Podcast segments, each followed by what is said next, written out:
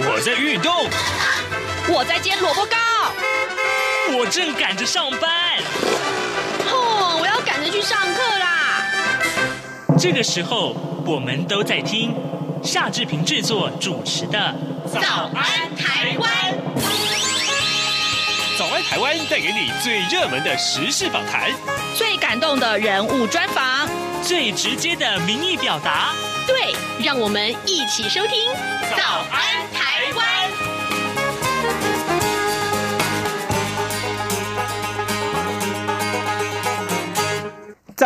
湾，我是夏志平。今天是二零二一年的六月二十八号，星期一。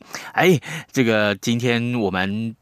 就是疫情的这个呃严重啊，所以我们还是要锁定啊这个访谈单元跟疫情有关呢、待会儿我们会跟真理大学法律系的副教授吴景清吴老师连线，我们请他来聊一聊。大家也一定觉得很奇怪，这个疫情这么的严重啊，那么所有的法律的开庭啊，案件的审判全部都暂停了，这怎么办呢？这可是关系到全民的权益，对不对？那么待会儿呢，我们请吴老师跟大家来聊一聊，就是立法院在十八号已经三读通过了传染病流行疫情严重期间呢司法程序的特别条例，也就是说这段时间还是要开庭，但怎么开庭呢？嗯，这个话题非常的有意思啊。好，在跟吴老师连线之前，啊，志平有一点点时间跟大家说一说各平面媒体上面的头版头条讯息。我们首先看到今天呢，啊，应该说是这个周末以来最热门的话题，应该就是所谓的 Delta 病毒。什么是 Delta 病毒了？我们来看一看今天联合报的头版头条，还有中国时报头版头条都把这个当成最重要的标题来讨论。研判啊，十二例都是 Delta 群聚啊，这怎么回事？在屏东有七十三岁的果农确诊，他到过芳疗医院啊。台北市的亲人曾经南下探视。我们来看看联合报的内文啊，啊，台湾昨天新增加了八十八名的本土个案，有九例的死亡案例。疫情可以说是持续的趋缓，但是。但是南台湾爆发了 Delta 变种病毒的群聚感染。中央流行疫情指挥中心的指挥官陈时中他说啊，呃，这个社区的群聚已经有十二个人确诊了，基因定序证实是其中八个人感染了 Delta 病毒。那么研判呢，这是属于同一个群聚，希望啊、希望疫情不要再扩大。目前已经框列了。呃，隔离一百七十三个人。那么陈时中他还说，目前并没有升级到四级的准备。呃，《中国时报》头版头条也是啊，把它锁定在这上面。不过我们看到，呃，有关于 Delta 病毒啊，目前可以说是全球在防疫上面最热门的话题了。《联合报》今天的头版上面啊，另外还刊载了这样的讯息：新冠病毒 Delta 变异株啊肆虐啊，导致了孟加拉、马来西亚和泰国扩大。防疫的这个封锁，英国则恐怕难以如期解封。比利时呢是禁止旅客从英国入境，荷兰呢也担心变异株会引发新的疫情。这是今天联合报告诉大家的内容。那么中国时报上面所提到的啊，除了刚刚我们所说的呃这个呃。变异株 Delta 在台湾的这个情况，那么专家其实是呼吁啊，能够呃敦促啊反国全部都要集中检疫，法国的旅客都要集中检疫。但是呢，呃，《中国时报》上面的这则讯息其实还蛮有意思，就是目前有另外一支台湾产制的疫苗叫联雅疫苗啊，它呢昨天解盲啊，就是秀出了数据。呃，声称是可以抵抗 Delta 病毒的。那么，产业分析师建议要做三期的临床才知道它的保护力。这是今天《中国时报》上面告诉大家的讯息。而同样是提到了联亚，当然《自由时报》上面提到的这个讯息是更明确啊。国产疫苗之一的联亚生技集团啊所研发的新冠肺炎疫苗，就是 UB 六一二，昨天公布了二期临床期中分析报告，解盲的结果显示。是二期临床数据是符合预期的，UV 六一二疫苗有良好的安全性和耐受性，而且呢具有优异的免疫原性反应啊。那么联亚宣称，如果拿来和确诊恢复期的病人血清内的这个呃抗体做比较的话，那么换算的保护力大概有百分之八十到百分之九十。这也是我们看到在 Delta 病毒肆虐的时候呢，呃，联亚这支疫苗特别受到瞩目的一些相关情况。目前已经是七点零五分十八秒了啊！我们先进一段广告，广告过后马上就跟吴老师连线喽。哎哎，你知道吗？侨委会今年的海外华文媒体报道大奖开始征件喽！真的吗？没错，今年是以看见疫情下的华媒影响力作为主题。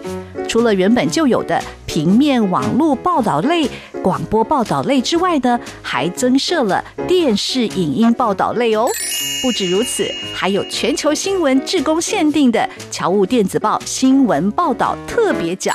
只要你是侨务电子报的新闻志工，而且报道作品有在侨务电子报刊登过的，就可以报名啦。哇，奖项变多，报道被看到的机会也变多了呢。那参赛作品只要是聚焦台湾、报道台湾，而且是在限定刊播期间于中华民国境外媒体平台刊播就可以了吗？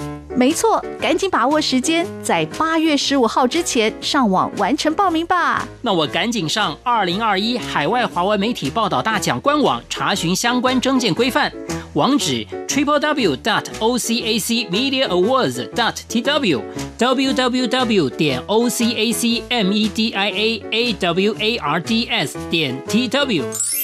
以上资讯由中华民国侨委会提供。早安，台湾，你正吃着什么样的早餐？吐司加火腿蛋，咬一口，然后收听中央广播电台。德先生这么说。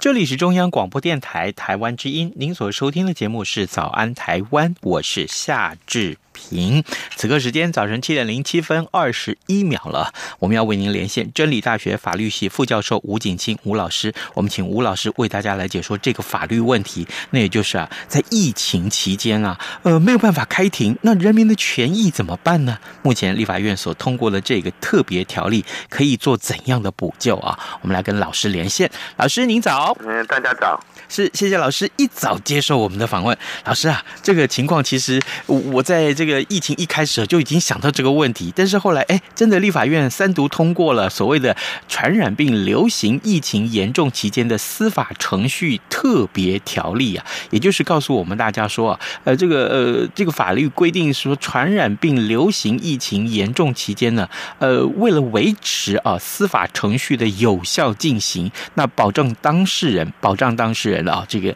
呃，受这个妥速跟公平审判的权利，可以选择远距视讯开庭。远距视讯开庭，我们之前跟您报道过，也跟您连线过好多次，聊也聊一聊这个远距的这个教学。目前连开庭都可以远距了，所以老师，我想先第一个问题来请教您啊。一般呢、在法院里面开庭的画面啊，大家或许都在媒体上看过了啊。呃，法官呢、啊，中间啊，在这个呃，坐在中间，那被告啊、律师啊、警卫啊、旁听啊，这么多人都聚在一个空间里呢。那现在用视讯的方式，呃，当然是因为疫情的关系啊，这室内是不能超过群聚超过五个人。但如果是远距视讯的话，那法庭那要怎么去安排啊？呃，目目前哈，因为就是室内不能超过五个人嘛。对。哦，所以基本上法庭啊，因为啊，其他人用远距，所以。如果是合议庭，那上面三个法官，我们来算一下人数了哈。嗯。上面三个法官，然后还有一个书记官同意，哦，那这个就五个了。对呀、啊。哦，然后，然后那个那法警我们不要算好了哈，因为法如果远近远距的话，那个法法警应该就就就没有那么那么重要哈。对。那这样就凑凑五个了，所以这个这个五个哈，不过因为这个特别条例里面哈给。给给那个法官一个很弹性的空间呐，嗯，哦，所以呢，基本上我是觉得五个五个我是觉得还好，因为有的时候那个同意的话，如果如果没有外国人或什么的话，那个同意少掉，所以基本上，哎，我觉得哈，这种远远距的话，大概三上面三个法官，然后加一个书记官，哦，甚至书记官也不用在场，可能也没关系啦。哦，哦，因为他看画面就好了嘛，他他要他要他要他要记笔录嘛，哦，所以应该如果单纯就。法庭上的人是，我觉得这个好解决，就压在五人以下好解决。嗯、那现在比较有问题的，就是说你远距以后要不要可不可以要不要开放旁听啊？对呀、啊，哦，那那这个哦，目前就就可能就这个就授权给这个审判长一个弹性空间了哦。嗯，那院长目前看起来好像在这个这个这个条例还没通过之前，因为。那个那个各法院已经有在做远距了哈，嗯，那有实际有人要去旁听是不行的，因为这样就会超过五个，嗯，哦，那那但是好像是就是说哈，哎，你你明明这个公开审判是一个很重要的原则啊，我们我们整个司法审判一个很重要的原则，然后结果你又不看旁听，所以目前好像有些法院就是说，为了避免五个，如果你要旁听，非要旁听的话，那你就就把它怎样？就就放就就另外一个另外一个房间，你看电视啊。哦，哎，用这种方式，但是我是觉得，大部分的案件不大会有人去旁听了。好像，现实面一定是比较受瞩目的啦。受瞩，那我说哦，受瞩目的案件的话，有可能就停止审判了。嗯，哦，否否则的话，因为因为交案面你这个这个这个旁听的问题就超过超过五个人，那当然这里会联动到一个很重要的问题呀、啊。那你做远距的开庭、视讯开庭，那要不要干脆啦？要要解决这个问题，干脆就开开放网网络直播。嗯，对啊。哎哎，那网络直播更更公开啦，那你也不用到法庭啊，也可以解决这个问题。这个问题在这个条例在立法院审议的时候，哈，哎，有立委有提出这个问题啊。是，但是司法院哦，他还是他还是很坚持。不能做网络直播了。嗯哼哼哼。那这个又要回想到，诶、欸，二零一七年不是有开一个司改国事会议吗？是。那司改国事会议的某一组呢，也把这个网络直播的问题呢，也放上去一个很重要很重要的议题啦。哦。那当时也是，就是跟那个哦，当时我们后来去年通过国民法官法联动的。对。哦，联动的就是说，如果说以后好像现在已经通过国民法官法嘛。那在二零二三年一月号适用国民法以后，那这件案件要不要干脆就网络直播？嗯，哦，那那当时虽然就是认为说哈，这个公开审判跟网络直播哦，他认为不能画上等号。这为什么？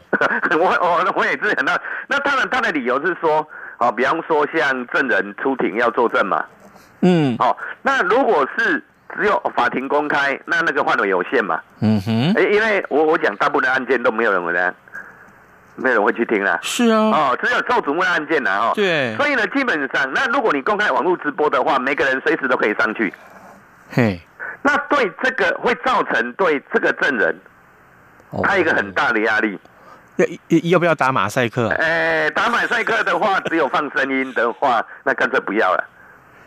因为声音是很特殊的啊。那那目前哈，我们有有我们有直播的哈，大部分都在最高法院。嗯，最高法院如果开延迟辩论的话，那他呢也有做网络直播。是。那可是他的网络直播呢，只拍前面。嗯。他不会，他不会拍到那个讲话的人。嗯。哦，他用这种。不过我是觉得，如果是这样的话，干脆。也不用直播，因为因为我们所我我们所谓的公开审判不是只有听声音而已哦。嗯，我要看到人哦。那你说看人跟跟听声音不是一样的，不一样，就法庭上是有很大的差别哦。嗯，因因为就法法我们以法官来讲好了，法官是不是只只要听这个证人讲话就好了？对。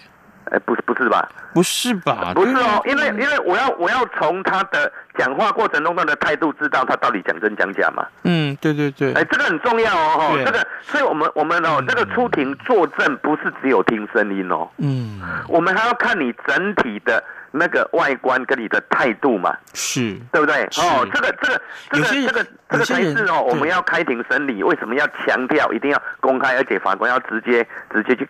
听他讲话，要看他整个的动作，还有他的态度，来判断他到底讲真讲假。对，有些人说谎的时候，他脸色是变的。哎，对，然后，然后，因为如果我我法官直接看到你，哎，虽然你讲这个话，可是你开始乱飘，不敢正视我，我就会问嘛。对，哎，哦，所以，所以哦，这个，这个，就如果只有拍，只有听声音，我是觉得。你干脆就不用了，好 像目前这个法院他他就是只拍前面，只拍那个那个 PowerPoint 的部分，啊，所有的人是不会出现在那个画面的。哦，所以所以哦，当时这个司完就一直坚持他的底线就不行，因为你他认为说，而且哦，你你更要想一个问题啊哈，嗯，如果网络直播，大部分案件没有人会去会上网去看，但是如果说怎么他在院院看，那一定会在旁边干嘛？呃，跟律师讨论，如果点点点点，就是就是去看的人，可能因为因为有人哈，有有可能我们如果往司法院他网络直播的话，嗯，不管在 YouTube 或脸书，嗯，那下面是不是有留言板？对，影响到，那是不是有一定会有人怎样？留言。去留言，开然后开始批评，那那这个这个麻烦了，嗯，我我我我们我们以后这里有没有？如果是证人的话。他呢，事后完了以后，他会不会去看那个留言？会，你看会去看留言，他可能有的看到说，哇，这个人怎么长这么丑，长这么丑还敢出庭？像这类的话，他就会接受他，那这个会也会造成大家不，大家会不想要去出庭，然后再来就法官，法官会不会去看？会啊，会啊，法官也是很在意啊。嗯、那如果法官看的会不会影响他的心证？会，一定会，会。哎，所以当时司法院就是认为，就最主要是基于这样的理由，就认为就是说哈，目前这个阶段是不适宜哦开放这个网络直播。那在这一次的讨论的时候，嗯，这个部分也是争议的很很厉害哈。那为什么？我觉得司法还是蛮坚持的啊，因为毕竟现在执政党过半嘛哈，所以这个部分就就没有在条例里面规定了。哦。老师，两个问题啊，就是刚刚你所说的，那为什么后来又开放？比如一开始不是有争议吗？为什么后来又开放？你是说网络直播还是旁听？呃，呃，网络直播没有没有，目前就不开放啊，这条例里面就没规定啊。哦，那司法院就说啊，那那怎么解决？解解决？因为你你你如果要去旁听不行，超过五个人啊。对。哎，啊，那这样等于没公开啊。那那司法院的理由是说没有啊，我们有全程全程录音录影啊。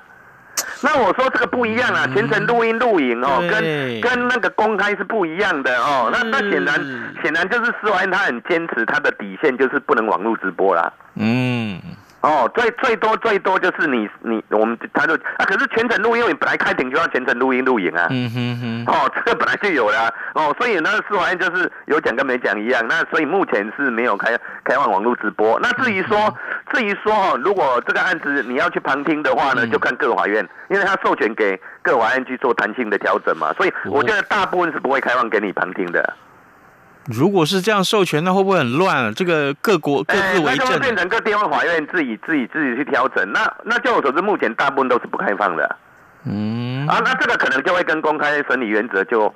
那个就有很大的落差了，但至少一定会录影啦。哦，对了，那录录音录影本来就有了，现在 现在那个实体开庭本来就要法律规定就是要全程录音录影。嗯，哎，那本来就有了，哎，是好，各位听众，今天早上志平为您连线访问的是真理大学法律系的副教授吴景清，我们请吴老师啊，在呃德先生这么说这个单元里面，真的是每次都要来请教他这个相关的法律问题，还有这法律执行的过程到底遇到哪些汉格啊？这个难以执行的一些障碍，其实呃，今天我们锁定就是我们看到，因为疫情的影响，让这个很多的开庭都暂停了。那这个法律的审判不能停啊，因为这是有关于人民的法律权益嘛。好，立法院在前阵子啊通过了这样一个法令，叫做做呃这个传染病流行疫情严重期间司法程序的特别条例。我们讲的特别条例，当然就是因为这个疫情的严重，所以才要这样。去做。刚刚呢，呃，吴老师为我们从这个法律的基本面来看一看这个话题。老师，那接下来我想请教你，所以被传讯的民众啊，也就是待在家里面应讯嘛？那怎么样证明说接受讯问的就是被传讯的人？我我可不可以？哎，我我万一找一个跟我长得很像的人，可以吗？呃，这个这个这个，老实讲，不是只有。视讯才有这个问题啊，现实面还是有这个问题啊。欸、对呀、啊，我我先讲一下，就是说，嗯、好，这个证人如果他接到法院的传唤，要要出庭嘛，对不对？嗯嗯、那首先他要拿拿着这一张嘛，哦，嗯、那这一张啊，传唤票嘛，对，传唤票还有自己的身份证嘛，然后呢，他看了一下时间是，但呃，开庭那个时间点之前，他就要到法庭外面这一庭的法庭外面嘛，对，给那个庭务员嘛核对一下身份嘛，嗯嗯，哦，对，那那个现在，那你说哦，有没有可能说我我找一个很像的人拿别人的身份证去，这个也是有可能啊，嗯，现实面也有可能不是只有秩序。那现在说我们怎么去防止呢？因为我们证人出庭哦，嗯，要。作证之前要做一个拒绝的动作，嗯、哦，拒绝嘛，哈、哦，就是说我我是某某某，然后我呢在这里宣誓说呢，我等一下所说的话，如果讲话，我就要负伪伪证罪的罪责。然后讲完了以后，法官要要求你在那一张那一张拒绝的文里面后面签你的名字。哦哦，表明我哎，对，表白我不会说谎。如果你以后被查是假的，那就有伪证罪，还有伪造文书的问题嘛。嗯，我们是用刑法的罪去担保。这个人身，这个犯人到底是不是真的传言要传的那个人？那你说转换到视讯的话，哦，一样啊，这些动作还是要做啊。对啊，哦，这些动作还是要做啊。啊，那所以呢，只是说哦，现在他据他讲完了以后，嗯、那个签名的问题，可能我我不知道现实面他要怎么做啊。哈，有可能是事后才把那个拒那个拒绝的文哈，对，寄回给法院。那我是觉得趁这个机会应该要。所谓的医化的问题，可能要同步进行了。嗯，哦，医化的问题就是说，我们现在有电子签章嘛。嗯，那你干脆呢，看能不能就是说宣誓完了以后，直接呢，在这个电子签章签名。是。哦，用这种方式啊，哦，我觉得这个部分科技问题好解决了。哦，嗯、所以。所以呢，这个远远距说到底是他本人，我觉得目前现实面也会有这个问题存在啊，就是刚才用我那种方式嘛，嗯，哦，要有一个拒绝嘛，哦，啊，如果被查到是假的，那你要负担伪造文书跟这个伪证罪。哦的这个这个这个这个罪责嘛，用这个来担保。哦，是，哎，哦，好，被查到是假的的话啊，自己要负责任就对了。哎，老师啊，那这个被传讯的通常是在监狱里面的在押者的话。那监狱就还要另外帮应讯的这个呃嫌疑犯的准备另外一个空间喽？呃，这个在在在押的哈，这个被告哈，或者是在监狱的这这个比较麻烦了，因为他们人身自由受拘束。对呀，哦，所以呢，这个我们一般来讲哈，就被告来讲哈，他的出庭呢，原则上呢，你你不能对他做任何这样让他。有一个自由的哦意志的情况了，哦，嗯、那那可是哦，如果在看守所或监狱哦，我觉得这个就有点困难了，哦，首先面临的问题就是说，他在那个环境，他的自由意志到底存不存在？哦，哦，然后还有一个就是说哦，这个时候哈，他跟他的律师哦，律师的沟通权，嗯，怎么去解决？对啊，哦，这个这个是很麻烦的哈，那当然。如果没有，如果说没有在，呃，他没有被羁押的话，嗯、哦，那就被告来讲，他当然可以找律师在旁边，对，哦，这个可以用这样解决哦。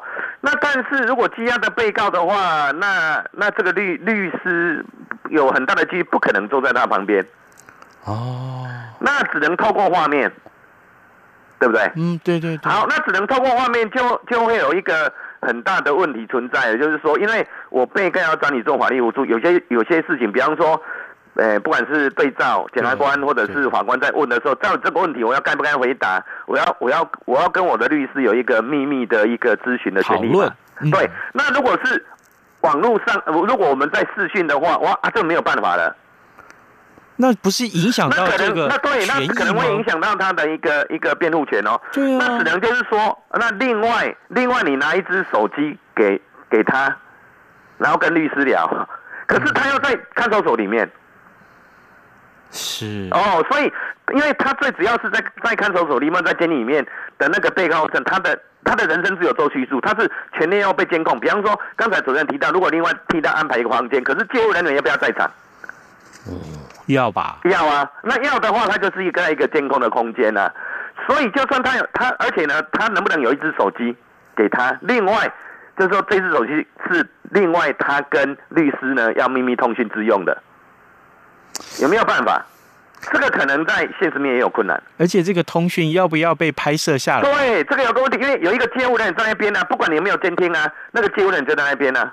哇哦！而且哦，就是说哦。因为有介护在那边，因为这个他他在押嘛，嗯，或者是在监狱嘛，那这个时候他不管回答任何问题，他会想一下，他这样的回答会不会呢？我我事后因为给监护的人听到，嗯嗯，然后呢，我被怎样？我被做不利的对待，他也会有这个担心嘛？那如果变成我们像远距教学，不是有很多画面吗？嗯、那律师可以私下跟那个犯人呃不是问话吗？律师私下本来就他们就有一个秘密的一个什么通讯的特权。对，这个是变了。你你看嘛，在我们如果现实面在法庭嘛，嗯，然后法官问被告这个问题嘛，因为被告有缄默权嘛，他可以打也可以不打嘛。嗯，那这个时候他就要很小声的跟跟旁边的律师讲说，哎，这个问题我要不要回答？哦，这个就是所谓的秘密，他跟律师之间的一个秘密的通讯权啊，这个是我们刑事诉讼赋予给被告一个很重要、很重要的这个诉讼权利。对，那如果是视讯的话，他就没有办法做到这一点了，很难做到这一点了。那怎么办？